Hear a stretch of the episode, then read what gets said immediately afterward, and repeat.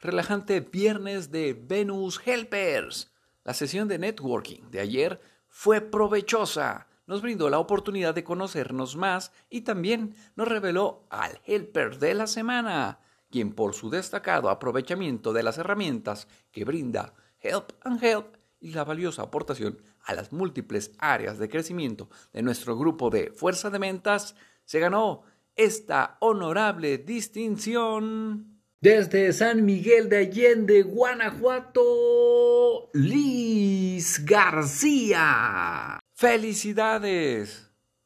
Recuerden que todos pueden llegar a ser helper de la semana. Solo se requiere actitud.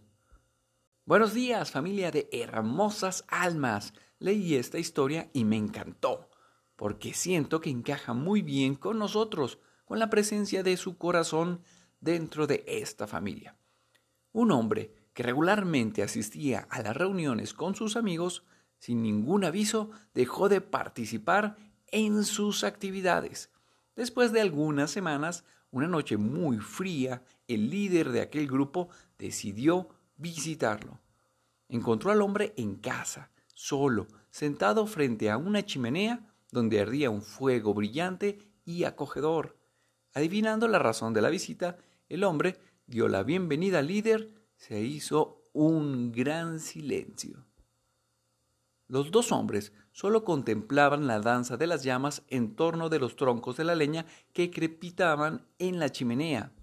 Al cabo de algunos minutos, el líder, sin decir palabra, examinó las brasas que se formaban y seleccionó una de ellas, la más incandescente de todas, retirándola a un lado del brasero con unas tenazas. Volvió entonces a sentarse.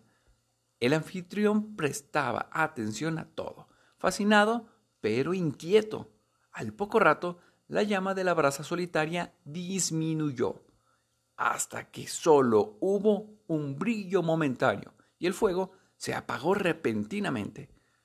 En poco tiempo, lo que era una muestra de luz y de calor no era más que un negro, frío y muerto pedazo de carbón.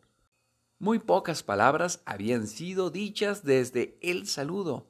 El líder, antes de prepararse para salir, con las tenazas regresó el carbón frío e inútil, colocándolo de nuevo en medio del fuego.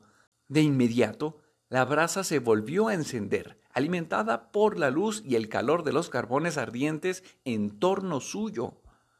Cuando el dirigente alcanzó la puerta para irse, el anfitrión le dijo Gracias por tu visita y por tu bellísima lección. Regresaré al grupo. Buenas noches. ¿Por qué se extinguen los grupos? Muy simple, porque cada miembro que se retira le quita fuego y el calor al resto. A los miembros de un grupo vale recordarles que ellos forman parte de esa llama.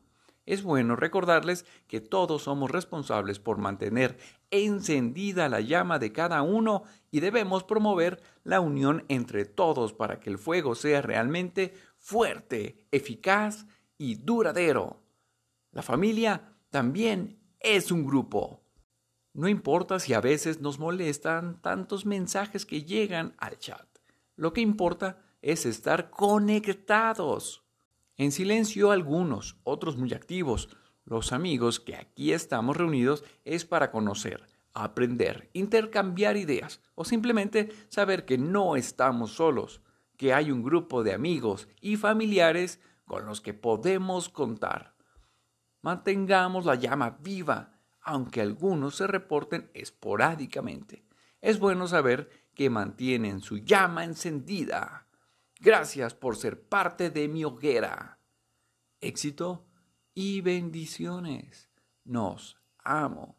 Hashtag unidos. Crecemos todos.